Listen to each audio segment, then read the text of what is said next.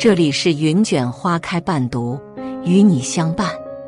看庭前花开花落，望天上云卷云舒。大家好，我是花晚晴。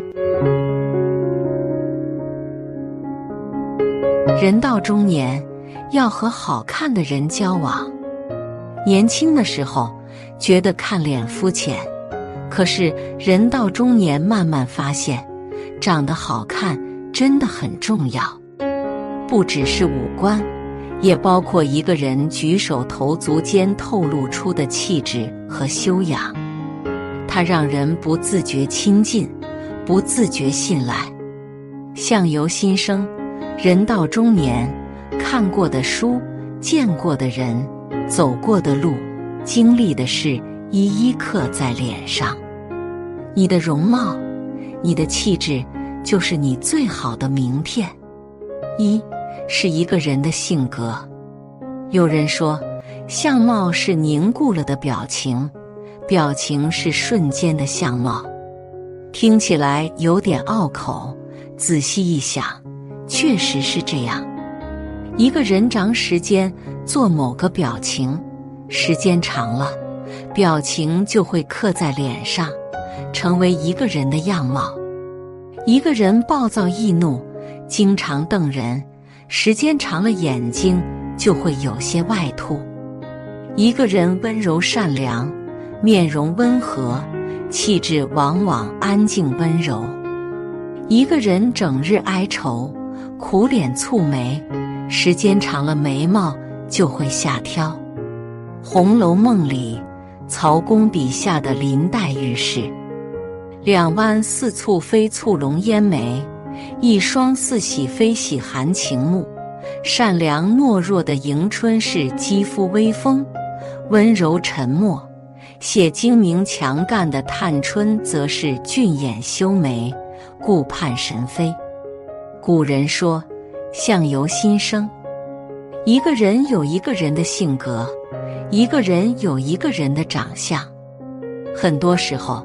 我们对人的第一印象，就决定了这个人能否继续交往下去。人到中年，一个人的性格都刻在脸上。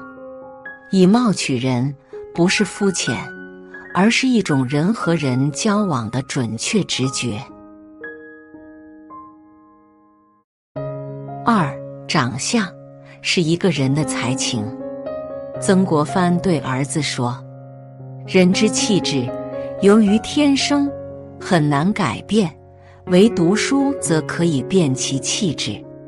古之精于相法者，并言读书可以变换骨相。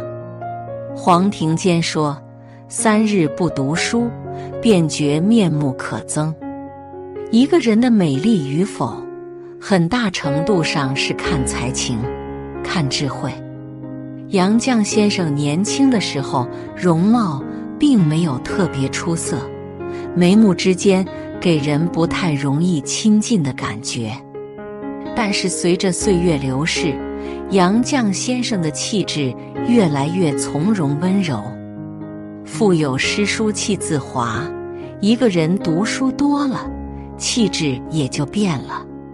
杨绛师从朱自清。是清华毕业的高材生，后来嫁给钱钟书，依然保持学者本色。他通晓三国语言，翻译的《堂吉诃德》，至今无人超越。早年创作的剧本《称心如意》，被搬上舞台长达六十多年。九十三岁出版散文随笔《我们仨》。风靡海内外，九十六岁出版哲理散文集《走到人生边上》，一百零二岁出版二百五十万字的杨绛文集八卷。杨绛说：“女人最好的容貌，是经得起岁月洗礼的才情。一个人读过多少书，有多少才学，都在举手投足之间。”一个人多读书，充实自己的心灵，样貌慢慢就会改变。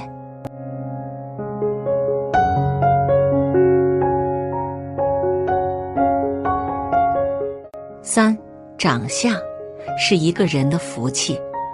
清代曾国藩曾写过一本相面的奇书《兵鉴》，其中讲到：邪正看眼鼻，真假看嘴唇，功名看气概，富贵看精神，主义看指爪，风波看脚筋。若要看条理，全在语言中。一个人的功名富贵都在长相气质里，所以有些高人往往一眼就能看出一个人的祸福。唐代裴度年轻的时候相貌丑陋，考试多次落选，心态逐渐失衡，开始自暴自弃。有个禅师遇到他，见他面相不佳，嘴角纵纹延伸入口。料定他不日会有灾祸临身，于是劝他努力行善，拯救自己。裴度在禅师劝导之下，开始努力修善。